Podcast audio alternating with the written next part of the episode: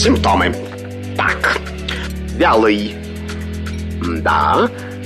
Частый. Ну, не всегда. И, наконец, жидкий. О, неужели у меня инфлюенс? Не занимайтесь самолечением. Заходите к Наталье Троицкой на медицинский форум. Лучшие доктора отвечают на ваши вопросы. Программа предназначена для лиц старше 16 лет. Медицинский форум открывается. Всем здравствуйте. С вами Наталья Троицкая. Друзья мои, о чем мы сегодня будем говорить? Тема обсуждения – болезни мочевого пузыря. Какие заболевания наиболее часто встречаются у взрослого населения нашей страны? Что делать с хроническим циститом? Вообще, может, это не такое, такое серьезное заболевание, как, должны, как в общем-то, обращаем на это внимание? Какие еще бывают самые такие грозные болячки мочевого пузыря? И что самое главное с этим делать? Куда обращаться? И главное, как не запустить, не перевести в хроническую форму? Об этом и многом сегодня, и много другим мы поговорим с вами. Присоединяйтесь к эфиру. СМС плюс семь девятьсот двадцать пять восемь восемь восемь восемь девяносто четыре восемь. Позвонить можно по телефону плюс семь четыре девять пять семь три семь три девяносто четыре восемь. Телеграмм говорит МСК Бот. Твиттер говорит МСК. Ну и, конечно же, с нашим гостем, который все будет об этом как раз рассказывать подробно, и мы будем просвещаться. Доктор медицинских наук, профессор кафедры урологии Московского медико-стоматологического университета имени Евдокима Минздрава России Андрей Владимирович Зайцев уже с нами. Здравствуйте, Андрей Владимирович. Э, здравствуйте, Наталья. Здравствуйте, уважаемые радиослушатели. Андрей Владимирович, самого главного, самого простого, казалось бы, ну, мы обычные люди, не врачи, не понимаем, функции мочевого пузыря все-таки. Давайте повторим. А, мочевой пузырь а, несет две очень важные функции в человеческом организме. Это функция накопления и функция опорожнения. Длительное время мы можем накапливать мочу, подавлять позыв, если возникает дискомфорт, а в дальнейшем осуществлять акт мочеспускания по своему желанию. И это нормальное состояние, и это обеспечивает нам здоровый мочевой пузырь. Да, вот, а вот, и вот если уже проблема начинается с мочевым пузырем, вот, кстати, как, когда начинается проблема, вот как понять, что это действительно мочевой пузырь беспокоит, либо здесь сложновато все с этим? А, ну, симптомы иногда а, при разных вообще заболеваниях органов малого таза, они достаточно схожие, и вторично может вовлекаться мочевой пузырь в воспалительном процессе в половой системе, и при заболеваниях а, толстой кишки. Но если говорить о тех симптомах, которые возникают при заболеваниях мочевого пузыря, то все-таки чаще всего это учащается мочеиспускание. Здоровый человек при среднем количестве выпитой жидкости в течение суток а, мочится 7-8 раз а, в сутки. Причем в ночное время, если человек крепко и нормально спит, как правило, он не встает мочиться. Угу. Когда Возникают частые позывы, э, более 8 раз в сутки, когда эти позывы трудно терпеть, как мы говорим, возникают повелительные, императивные позывы, когда появляются рези при мочеиспускании, когда меняется на цвет моча, становится мутной, там есть примесь крови, это все говорит, конечно, о заболевании мочевого пузыря. Да, и о том, что бегом надо идти к врачу, а не заниматься самолечением. Как, собственно, Абсолютно. мы этим грешим все, на самом деле. Придем в аптеку, да кто же лучше знает, как все болезни лечить? Конечно же, фармацевт. Сейчас нам выпишет волшебные препараты, и все будет хорошо.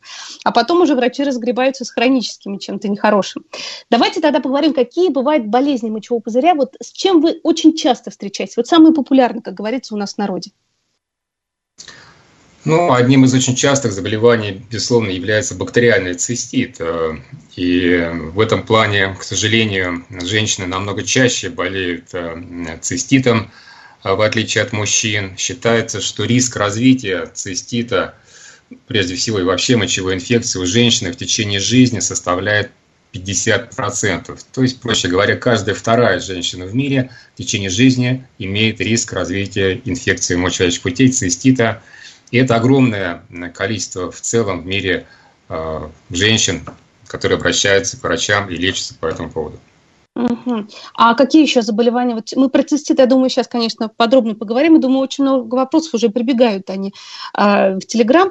А, какие еще заболевания, вот кроме цистита, такие вот ярко выраженные? Да. Э, нарушение функции мочевого пузыря нередко проявляется в виде так называемого синдрома гиперактивности мочевого пузыря, гиперактивный мочевой пузырь. Это порядка 15-20% э, населения во многих странах мира, когда нет инфекции, но есть частое мочеспускание, э, которое мучает больных, которое заставляет их вставать ночью для опорожнения мочевого пузыря. Это тоже целая большая проблема. Есть, безусловно, злокачественное поражение мочевого пузыря. Это тоже отдельная большая тема. Здесь э, превалируют мужчины, примерно в три раза чаще они страдают от рака мочевого пузыря. Есть э, камни в мочевом пузыре, ну и меньший процент, наверное, составляет э, нейрогенные расстройства мочеиспускания. Это тоже отдельная большая тема. И есть еще аномалии развития, и это в основном, конечно же, детская урология. Угу, детская урология, понятно. Вернемся к циститу. Давайте поговорим, какие бывают циститы. Вообще, в общем-то, ну, мы знаем уже, что у нас есть острые стадии заболевания, какие-то хронические формы. Вот хотелось бы узнать поподробнее симптомы острой заболевания и, в общем-то, э, когда нужно обращаться к врачу и нужно ли, если, например, быстро так прошел, прогрелись и все вроде как хорошо. Либо все равно стоит сходить к врачу и сдать анализы. Ну и, в общем-то, про хроническую форму поговорим. А, когда говорят о цистите остром, то, как правило, все-таки чаще всего подразумевают бактериальный цистит. Хотя это не совсем верно. Да, бактериальный цистит, он превалирует, но есть еще форма цистита, связанная с наличием э, инфекции, передаваемой половым путем. Есть э, вирусное поражение мочевого пузыря. Об этом сегодня все больше и больше данных мы получаем в ходе современных исследований, которые дают нам новые возможности. Есть поражение мочевого пузыря, которое тоже можно назвать цистит, но так называемые химические поражения мочевого пузыря. Они связаны с приемом некоторых препаратов, лекарств даже. А, у больных, с которых проводится химиотерапия по поводу различных опухолей, эти препараты, к сожалению, выделяясь с мочой из человеческого организма, могут раздражать мочевой пузырь, вызывая там химический лекарственный цистит. Есть циститы, связанные с аллергией, так называемый иозинофильный цистит. Э, наконец, есть циститы, связанные с перенесенной лучевой терапией пациентами, когда облучаются прежде всего органы малого таза. Э, это э, рак шейки матки, рак тела матки, опухоли толстой кишки. К сожалению, в зону облучения попадает мочевой пузырь, в котором развиваются определенные изменения, которые трактуются как так называемый постлучевой цистит. А симптомы, они практически идентичны. Это триада симптомов учащенное мочеиспускание, мочеиспускание а, болезненное, боли и а, изменение состава мочи, которое может содержать кровь даже а, на глаз, либо в анализах определяется примесь крови, либо это изменение помутнения мочи, что может зафиксировать сам пациент при осмотре. Угу. Андрей Владимирович, а скажите, пожалуйста, вот как часто нужно сдавать вот тот же а, общий анализ а, мочи а, ну, обычному здоровому человеку, взрослому? Потому что мы же вроде говорим о диспансеризации постоянно, что нужно проверяться, нужно себя контролировать. Но как-то вот кровь-то у нас любит сдавать, особенно вот в период пандемии, за два года уже, не знаю, биохимию, додимеры, фибриногены, мне кажется, уже сдали на 10 тысяч лет вперед все, уже по 100 миллионов раз. Но вот как-то про мочу как-то вот забывают. Вроде как дети сдают, да, всегда после перенесенных каких-то воспалений для контроля. А взрослые как-то, когда вырастают, все забывают, ну, перед операцией или как-то когда-то чего-то сдавал. А вот как на самом деле часто, потому что это же важный, важный показатель, правильно? Но про него как-то вот забывают. Ну, при отсутствии каких-либо симптомов и какого-либо беспокойства раз в год э, выполнение анализа мочи, наверное, является достаточным. Угу. Ну и, в общем-то, смотрите, вот помимо анализа мочи, если анализ мочи показывает, что все в норме, то уж никаких уже обследований УЗИ мочевого пузыря или что-то такого, ничего требует, ну, каких-то не нужно, да, обследований делать. Ну, при отсутствии симптомов, да, но, к сожалению, есть ряд заболеваний, которые протекают э, бессимптомно.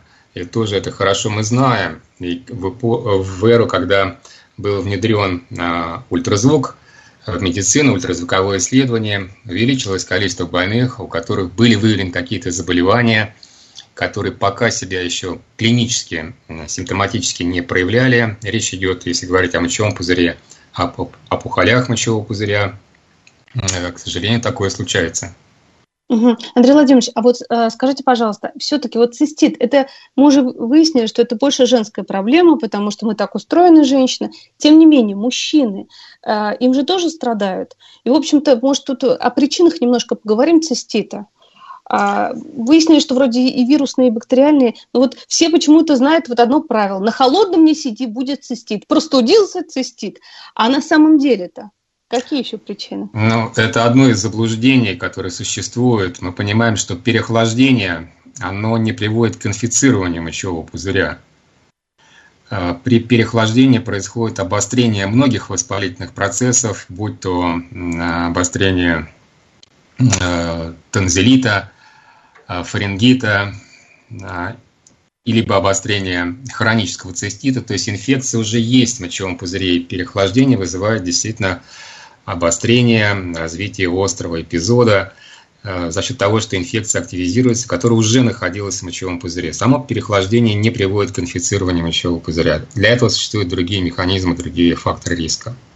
Угу. А вот про эти факторы риска можем сейчас узнать от вас? Пожалуйста, расскажите.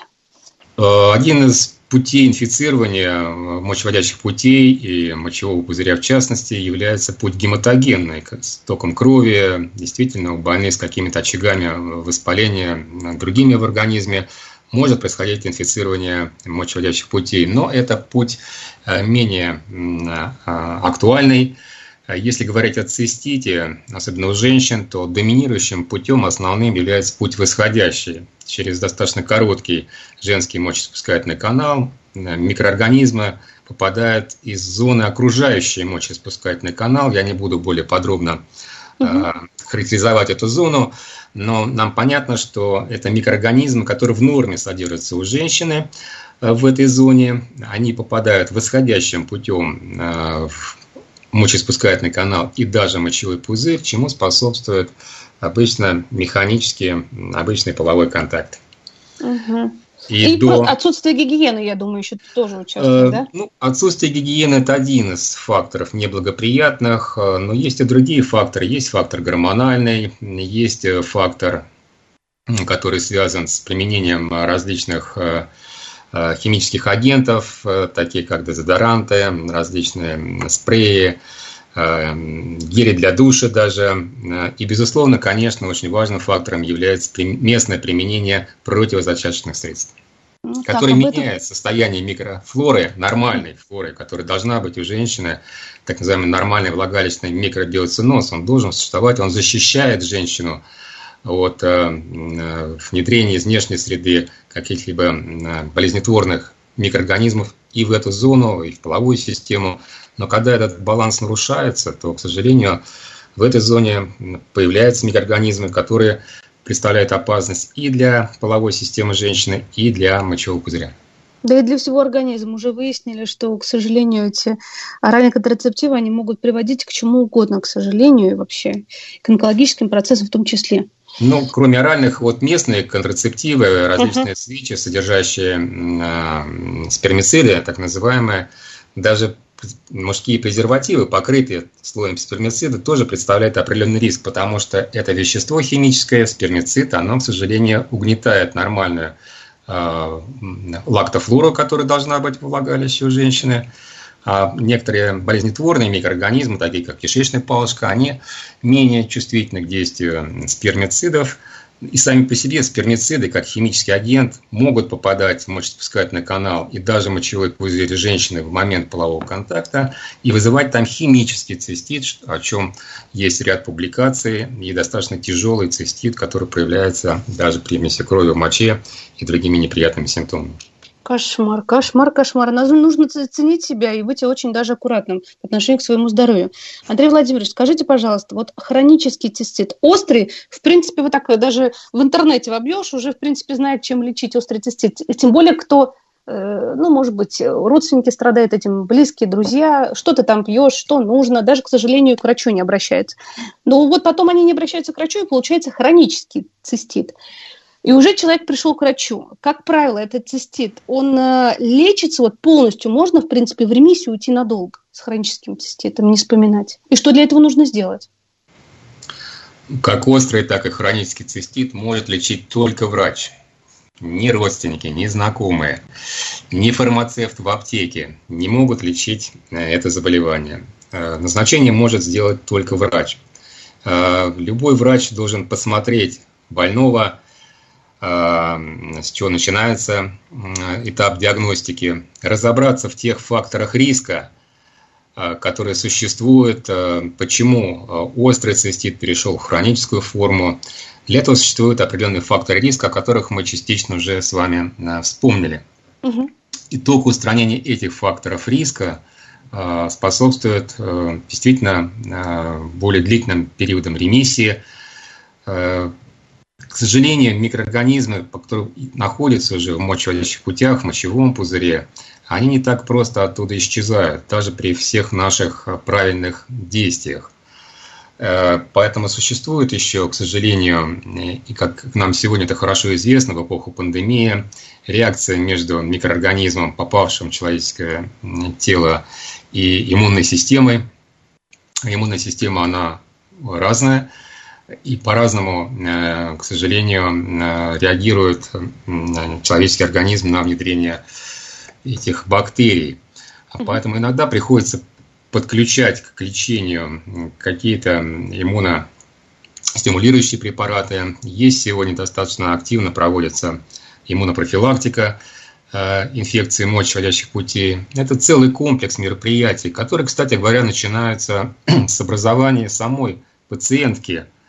Э, пациентка должна соблюдать простые, достаточно э, этапы профилактики, которые известны, существуют, но немногие женщины их соблюдают. Давайте напомним, чтобы женщины соблюдали и знали, в конце-то ну, концов. Очень важно э, принимать достаточное количество жидкости в течение суток, причем неоднократно, полтора-два литра, а в течение дня примерно каждые 2-3 часа принимать стакан жидкости. Э, бактерии, даже находящиеся в мочевом пузыре, они должны вымываться эффект вымывания, он существует, и это лечебные э, мероприятия, так можно сказать. Достаточно прием жидкости. Мочеиспускание тоже должно быть регулярным. Неправильно, когда женщина, особенно в период, когда у нее нет обострения, она мочится э, рано утром, уходя на работу, и где-то там в течение дня, может быть, вспомнит о том, что надо в обед, перед перерыв сходить в туалет – или после работы. Это неправильное абсолютно состояние, неправильный ритм суточного, э, суточный ритм мочеиспусканий. Э, пузырь должен регулярно опорожняться. Да. Не терпеть, потому что у нас да. потом, потом, потом, потом, забывается потом, потом. При переполнении мочевого пузыря он растягивается, его стенка, э, сдавливаются сосуды, нарушается в нем кровообращение и питание мочевого пузыря, что тоже отрицательно сказывается на функции мочевого пузыря. А женщина должна осуществлять обязательно мочеиспускание после полового контакта. Для того, чтобы микроорганизмы, которые, возможно, попали механически в период э, коитуса в э, мочеиспускательный канал, они бы смывались.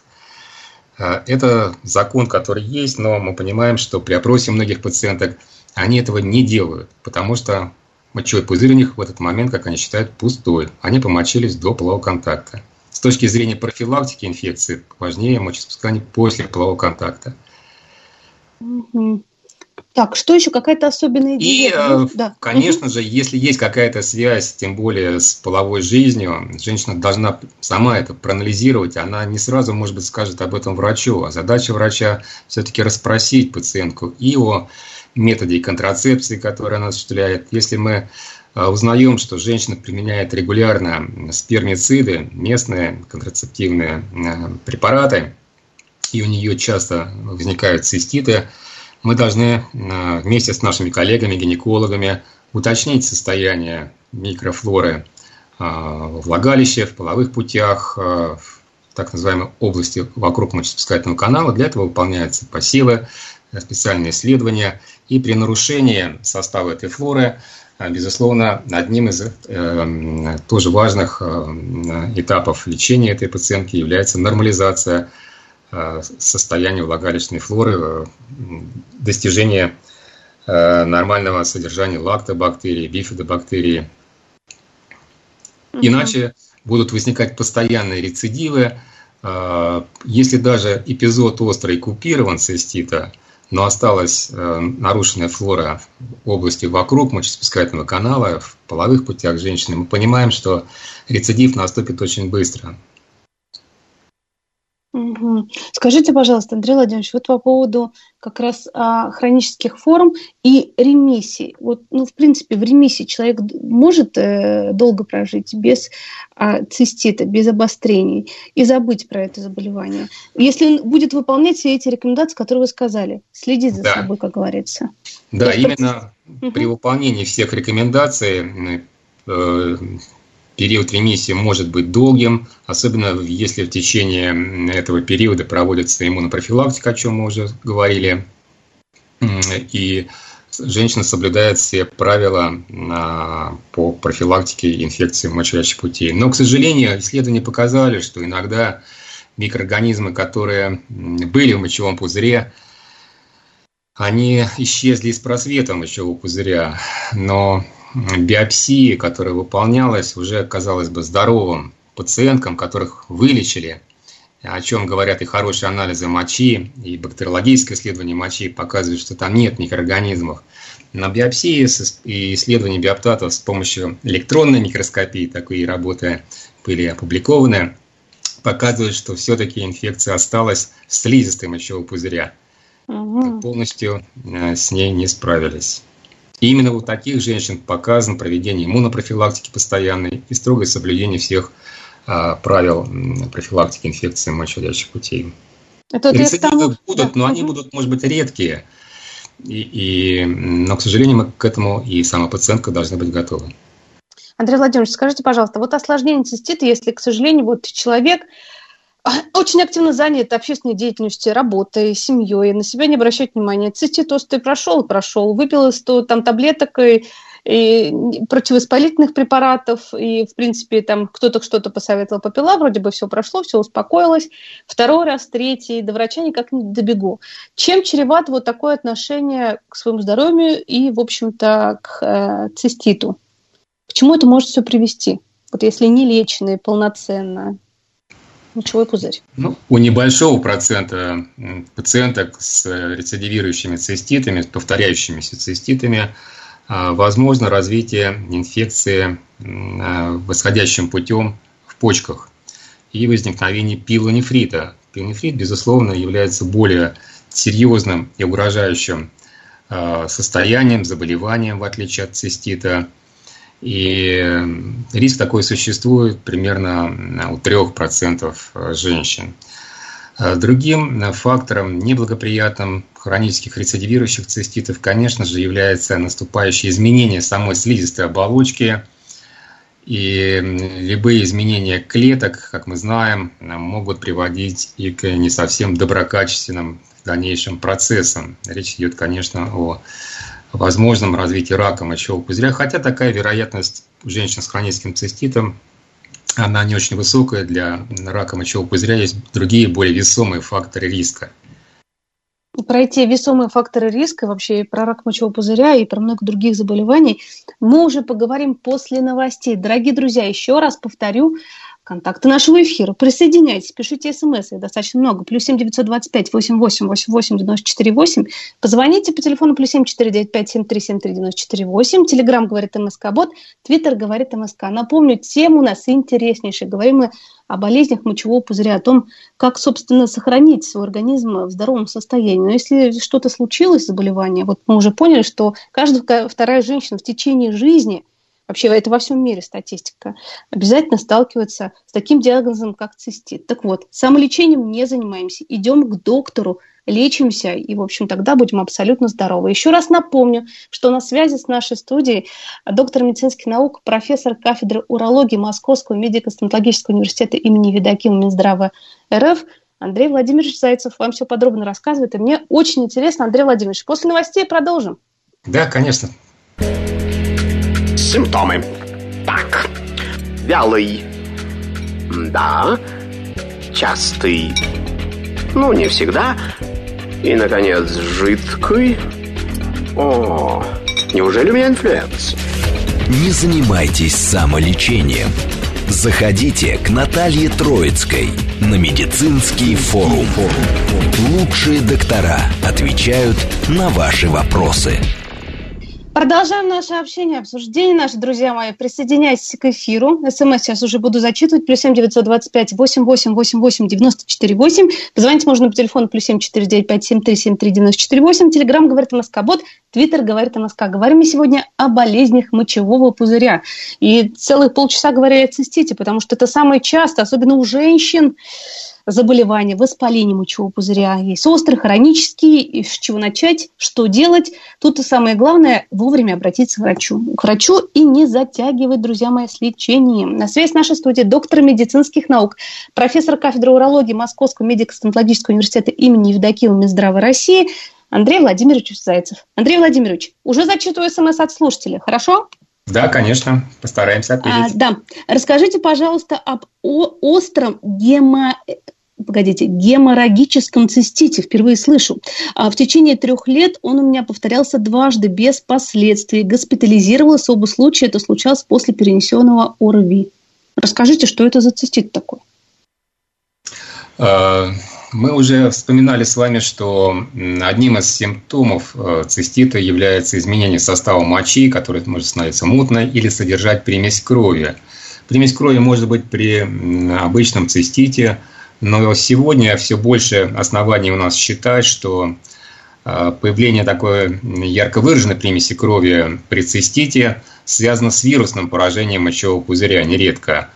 Э, бывает так, что мы выполняем бактериологические исследования мочи у пациенток э, и не находим там каких-либо микроорганизмов. Вирусы не могут быть обнаружены с помощью обычных бактериологических исследований. Для этого нужны специальные исследования – которые доказывают, что именно вирусное поражение чаще всего сопровождается примесью крови в матче после ОРВИ, а, что может быть проявлением именно вирусной инфекции, как раз возможно поражение мочевого пузыря. И у больных с коронавирусной инфекцией тоже есть сегодня данные о наличии вирусного поражения мочевого пузыря у части больных, хотя эта проблема до конца еще не изучена и требует дальнейшего изучения. Угу. То есть, дорогие друзья, вот здесь вот как нужно профилактировать все те же правила, которые мы говорили, да, следить особенно за собой, но вот тут человек уже два раза госпитализировался и наблюдаться у уролога. Уролог – это для вас лучший врач на данный момент. И, наверное, в течение всей жизни, раз вот такие ситуации случаются. Так, следующий вопрос зачитываю. Циститы повторяются каждый месяц. Цистоскопия показала воспаление в мочевом пузыре и воспалительные псевдополипы в уретре. Бак посев не высеивать ничего. Назначили урарек, пантагам и пикамилон. Оправдано ли такое лечение? Подскажите, пожалуйста. Для того, чтобы выработать какое-то лечение, необходимо, конечно же, безусловно, разбираться а, в этой ситуации и на основании каких-то отдельных данных трудно э, давать советы, и это неправильно на самом деле. А, препараты, которые были перечислены, они действительно применяются в нашей практике. То, что не высевается при исследовании какая-либо флора, заставляет, наверное, еще раз э, задуматься о причинах, э, провести более углубленное обследование – возможно, для выявления и вирусных агентов, э, или каких-то других э, факторов, которые приводят к тем изменениям, тем более в мочевом пузыре, которые были уже зафиксированы при цистоскопии. Угу. А какие вот еще обследования такие более углубленные, вот про которые, может быть, слушатель не знает, не слышит, он придет и к урологу скажет, давайте вот это сделаем, вот это вот, чтобы уже убедиться во всем. Но мы уже говорили о том, что возможно поставить вопрос и о исключении вирусного поражения мочевого пузыря, вирусы герпеса, вирус папилломы человека.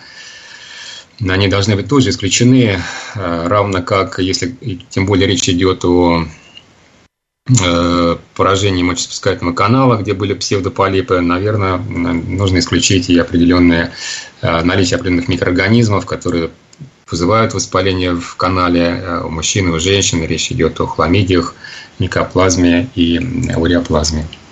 Угу. Вот тут в конечном итоге да. может угу. потребоваться и биопсия мочевого пузыря э, с изучением уже биоптатов с, с помощью наших коллег патоморфологов и бактериологов. Угу. Главное не бояться этого, потому что нас как слышат э, слово биопсия, Андрей Владимирович, это касаемо абсолютно всего. Сразу э, у всех начинается паника, что все подозревают самое сложное, а вдруг это э, что-то вот кусочек возьмут, и какая-то клеточка нехорошая понесется. Это у нас вот все боятся вот этого, к сожалению. Нет, при любом хроническом воспалении биопсия оправдана именно для уточнения характера воспаления, а не для исключения рака мочевого пузыря, рак э, мочевого пузыря, как правило, он визуализируется при цистоскопии, и мы да, делаем биопсию, но чтобы подтвердить уже этот диагноз, который мы видим, что называется, глазами. Чаще всего так. Угу. Тут вопрос про гиперактивный мочевой пузырь. У моего папы такой диагноз. Расскажите, пожалуйста, можно ли его полностью вылечить? Э, дело в том, что э, гиперактивный мочевой пузырь, этот э, синдром, он превалирует все-таки у женщин. Ну, тут вот у, у мужчин, мужчины, да. У мужчин он тоже встречается, но все-таки это такое вторичное состояние, которое нередко связано с возникшим нарушением оттока мочи из мочевого пузыря, у больных с так называемой доброкачественной гиперплазией предстательной железы, и да, это состояние лечится, но оно лечится наряду с э, основным э, первым диагнозом, э, скажем, лечением доброкачественной гиперплазии предстательной железы, а лечение мочевого пузыря, оно является сопутствующим вторичным по отношению к лечению аденомы. Угу. То есть тут ну, нужно заняться основным заболеванием. Необходимо обследование, безусловно. Да. И гиперактивный мочевой пузырь у мужчин, конечно, тоже лечится теми же самыми препаратами, что и у женщин. Поэтому главное заниматься, э, но не самолечением. Вот. А эти обязательно... Конечно, нет. Обязательно к врачу. Тут тоже большущая смс -ка. С августом чередуются эпизоды полиурии, более двух литров а мочи сутки задержкой мочи. Сильнее всего идет задержка перед менструацией. Проходил УЗИ почек, мочевого а, креатинин, мочевина, общий анализ крови, отклонений нашли, бак посев тоже давали, все хорошо, патогены флоры не обнаружено. Очень беспокоит учащенное мочеиспускание. Где искать причину и как? А, полиурия – это большое количество мочи в течение суток, э, проявление ряда заболеваний, почечной недостаточности, сердечных заболеваний и некоторых гормональных э, изменений в организме человека. Безусловно, когда выделяется большое количество мочи в течение суток, и мочеиспускание будет более часто. И тем более, если нет признаков э, мочевой инфекции, наверное, надо заниматься поисками причин этой полиурии – здесь, наверное, должен э, консультировать таких э, пациентов и врач-кардиолог, и врач-эндокринолог, да. что очень важно, и врач-нефролог. Угу. То есть здесь полное комплексное обследование. Полностью организм надо посмотреть, потому что мы уже вот выяснили, что, в принципе, цистит это вторичный, очень часто бывает. И вообще все проблемы с мочевым пузырем у нас все в организме взаимодействие полнейшее со всеми органами и системами, поэтому тут надо быть очень аккуратным. А давайте пару слов все-таки скажем про инфекцию мочевого пузыря у мужчин. Вот есть особенности течения и диагностики у наших дорогих мужчин, потому что мы все про женщин говорим, да, потому что циститы, воспаление мочевого пузыря в основном, конечно, у нас, у женщин. Но что тут с мужчинами? Как вот, какие у них есть? Вот с, с ними проблемы в этом плане? Диагноз бактериальный цистит у мужчин э, до возраста примерно, примерно 50 лет э, – это крайне редкий диагноз, угу. в отличие от женщин.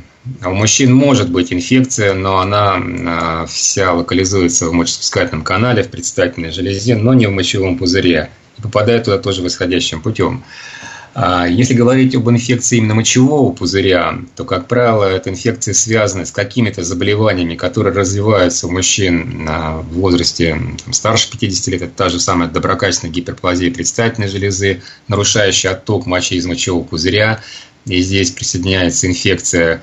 Это какие-то нейрогенные расстройства мочеиспускания, которые могут быть и нарушают э, функцию мочевого пузыря у таких больных, особенно если выполнялась катетеризация мочевого пузыря, присоединяется инфекция, и она носит такой хронический характер. Поэтому у мужчин инфекция в мочевом пузыре – это, как правило, всегда вторичная инфекция, связанная с какими-то основными заболеваниями. Спасибо большое, Андрей Владимирович.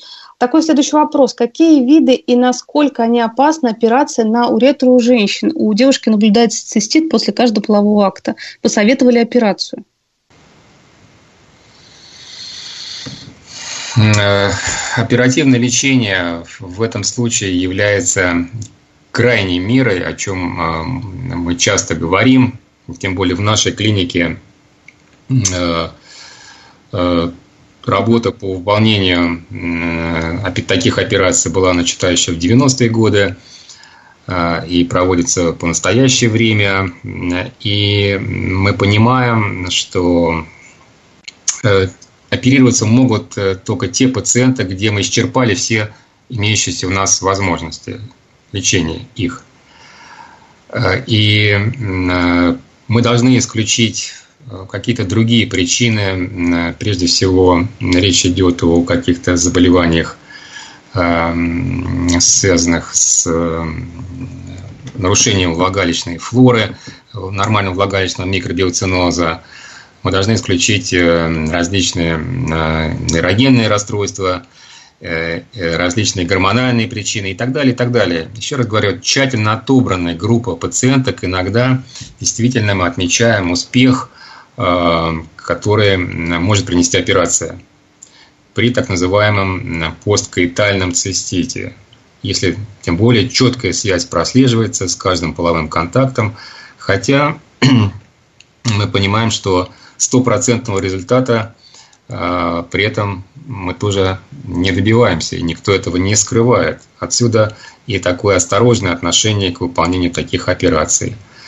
А, во многих странах мира об оперативном лечении этой категории женщин вообще речь не идет.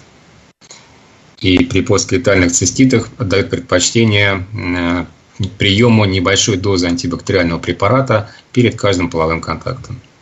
Угу, вот так вот. Операция То... должна быть тщательно продумана, взвешены все за и против, и принято общее решение. Ну да, потому что методов лечения сейчас очень много. Я просто знаю, что и препаратов новых, и каких-то э, вообще новых видов лечения. Вот мы вчера говорили, правда, крапивница, да, аллергическая, генно-инженерная какая-то э, терапия. То есть препаратов сейчас очень много для лечения разных заболеваний.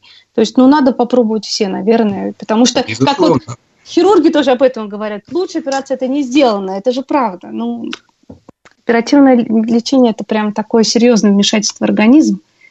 Когда-то оно необходимо строго, а вот где-то нужно, может быть, подумать очень внимательно.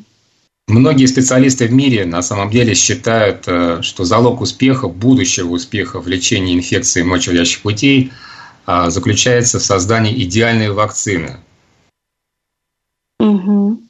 а не назначение каких-то новых, все новых и новых антибиотиков или выполнение оперативных вмешательств. Именно вакцинация, но идеальной вакциной, которая пока не создана. Есть препараты похожие с каким-то действием, и иммунопрофилактика проводится сегодня. Есть целая группа препаратов, уже зарегистрированных и опробированных. Но идеальной вакцины нет, о чем говорят наши коллеги, иммунологи, генетики и клинические микробиологи. Угу. Ну вот э, девушка написала, что все уже исчерпали. И, и, кстати, в определенных позах цистит не наблюдался. Вот что пишет. Но тут Это нужно... абсолютно справедливо, конечно. Угу. Поэтому тут нужно еще все-таки пообследоваться очень хорошо и полечиться попробовать. Вот вам совет специалиста, и дай бог, чтобы у вас все было хорошо. А спрашивают по поводу полипов мочевого пузыря. На УЗИ это показали возможные полипы. Нужно ли их убирать вообще, если они не причиняют беспокойства, нужно что-то с ними делать или нет? Э, каждый полип в мочевом пузыре, он должен э, тщательно быть изучен, угу. и ультразвуковое исследование, оно не является, оно является так называемым методом отбора, скрининг методом. Очень хорошо, что этот метод позволяет нам визуализировать какие-то изменения в мочевом пузыре, но следующим этапом диагностики и основным этапом диагностики, который, кстати говоря, является самым старым в историческом плане, является цистоскопия. Эти инструменты, они совершенствуются с годами, уже более ста лет цистоскопия, и она появилась еще задолго до появления ультразвукового исследования в медицине, Но цископия здесь является основным методом. Мы глазом должны увидеть эти полипы, их оценить, возможно сделать биопсию, и только тогда диагноз будет уточнен и определено дальнейшее лечение. То есть просто так оставлять их, вот как бывает, так человек просто пришел куда-то, например, в платную клинику на УЗИ, сказали, да, есть полип, не беспокоить, ничего не беспокоит, до свидания. Не надо. То есть нужно уже все-таки тогда... Если, если да. даже речь идет о каком-то доброкачественном новообразовании, что встречается крайне редко и составляет там не более 2%, мы понимаем, что среди этих даже доброкачественных новообразований примерно 15-20% этих доброкачественных новообразований потом могут озлокочисляться. Ну, переродиться, как мы знаем, такое да? дело, поэтому лучше как бы не обращать на это внимание, точнее не обращать внимания на то, что говорят, что все в порядке. Нужно идти и обследоваться дальше. Конечно, обязательно. Следующий вопрос. Подскажите, пожалуйста, в моче выявлена кишечная палочка в количестве 50 тысяч миллилитров. Ранее в сентябре сдавал анализ мочи, был обострение цистита. Кишечная палочка была 100, миллилитров, 100 миллионов миллилитров. Лечила канифроном, фуродонином. Меня беспокоит запах мочи и цвет. Когда обследоваться или что попить? Ну, что попить, это к врачу, конечно, уже на приеме, да, мы не будем здесь так уже назначать. Но когда обследоваться? Что тут вообще кишечная палочка, пожалуйста?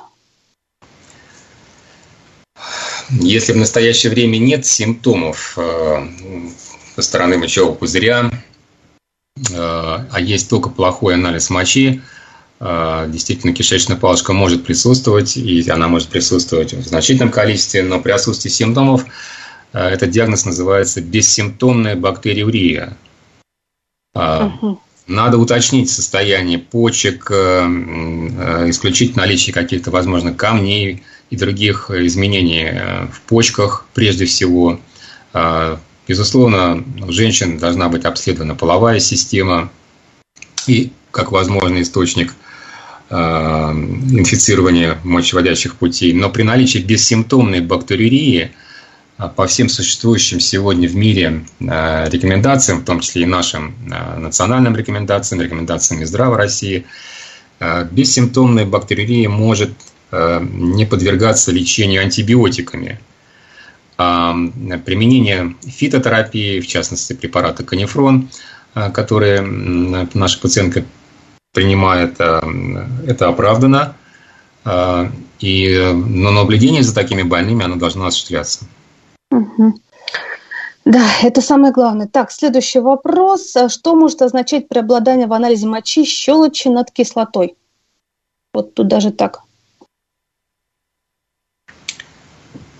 Андрей э, Владимирович. Ощелачивание угу. мочи, оно возникает, безусловно, у тех людей, кто э, использует надо какие-то виды диеты, имеет э, пристрастие к какой-то определенной пище. Это прежде всего растительная пища, мясная пища, она наоборот подкисляет мочу. Э, поэтому вопрос надо рассматривать конкретно с каждым пациентом, какие причины приводят к постоянному ощелачиванию мочи прием молочных продуктов, э, растительная диета, они, конечно, будут приводить к постоянному ощелачиванию мочи. А чем плохо? И это, э, это да. плохо тем, что в этой среде э, иногда лучше развиваются некоторые микроорганизмы, и подкисление мочи само по себе, оно тоже иногда является таким как бы противомикробным фактором, и подкисление мочи, оно возможно и с помощью определенных препаратов, и с помощью изменения характера питания. Угу. Так что да, вот я даже не знала, что вот такой вот э, вегетарианцев, да, кто... Есть некоторые воды, которые сегодня продаются, которые тоже изменяют э, там, кислотность мочи. Да, вот просто любит минеральную воду кто-то пить активно. И, пожалуйста, вот тебе и получается. Причем она же лечебная, да, профилактическая, но у нас как-то покупают вот и пьют ее как обычную водичку. И есть воды щелочные, есть воды, которые могут подкислять мочу. Просто надо разбираться и, наверное, уточнить все-таки все факторы и что-то изменить. Угу. Спасибо большое, Андрей Владимирович. Вот спрашивают, опасно ли камни в мочевом пузыре, если маленьких несколько штучек? Камни в мочевом пузыре а, маленькие несколько штучек могут со временем превратиться в несколько штучек больших. Они могут там расти. Если они не вышли и не выходят, и на это надо есть причина, особенно мужчин, а, есть камни, и они, их большинство на самом деле камней, которые формируются в мочевом пузыре при нарушении оттока мочи из него. К этому приводит ряд заболеваний. У мужчин это заболевания предстательной железы, это какие-то нейрогенные расстройства мочи, э, функции мочевого пузыря. Да, у этих больных э, часто образуются камни непосредственно в мочевом пузыре. Есть камни, которые мигрировали, спустились из почек, они образовались в почках, спустились по мочеточникам в мочевой пузырь, но не вышли, остались в мочевом пузыре и они там могут расти. В любом случае, это неблагоприятный фактор, а, и особенно если это камни вторичные, что чаще бывает, как я уже сказал, связано с каким-то нарушением опорожнения мочевого пузыря. Андрей Владимирович, а что делать в такой ситуации вот, э, ну, нашему ну, слушателю? Надо э, лечить, э, если это нарушение опорожнения мочевого пузыря связано с каким-то заболеванием, это заболевание надо выявить, диагностировать и его лечить. А камни, если они тем более э, будут расти, э, это и источник инфекции, которая оседает на этих камнях, и мы никогда от цистита, скажем, если говорить о мужчине с камнями в мочевом пузыре, его не вылечим, пока не удалим эти камни. Ну, сегодня есть методы дробления камней в мочевом пузыре, это методы такие эндоскопические, которые не так страшны. Спасибо большое. Вот вопрос от Александра. Как влияют мочегонные средства, используемые при похудениях? Мы уже, на самом деле, неоднократно, э, все врачи ругают, да, тем более у нас все хотят резко кто похудеть. Девушки и женщины начинают как, как к праздникам, к лету, к Новому году, к дню рождения готовиться. И, к сожалению, многие вот так готовятся. Не просто ограничением калорий, правильным питанием и спортом заранее, за год, например, а вот экстренная такая но бесконтрольное применение диуретических препаратов, оно отрицательно сказывается на человеческом организме, это однозначно. И, кроме того, на почки и на все, что угодно. Потом же вы с этими последствиями боретесь серьезными. Андрей Владимирович. И как? Какие вот э, вы видели таких пациентов? К чему может вообще привести вот бесконтрольное вот все-таки мочегонное средство? Ну, это может привести к развитию э, нарушения действительно функции почек и к э, развитию камней, мочекаменной болезни. И, безусловно, что применение диуретических препаратов, оно, конечно, дает дополнительную нагрузку и на мочевой пузырь. Ох, очень много вопросов. Вот еще быстренько вопрос от Григория. После удаления камней их отдают пациенту? Да, дают пациенту для того, чтобы, э, если это не было сделано сразу после операции, чтобы пациент в дальнейшем э, эти камни отвез в лабораторию, что таких лабораторий их не так много, где проведут очень качественный э, анализ этих камней современными методами. Потому что надо знать состав камня, и это, собственно, является залогом надо успеха профилактики дальнейшего камнеобразования. Спасибо большое, Андрей Владимирович. Эфир заканчивается. Благодарю вас за интереснейшую беседу. Доктора медицинских наук, профессор кафедры урологии Московского медико-санатологического университета имени Евдокима Минздрава России. Андрей Владимирович Зайцев был с нами. Спасибо, до свидания. Спасибо, всего хорошего. Всем здоровья.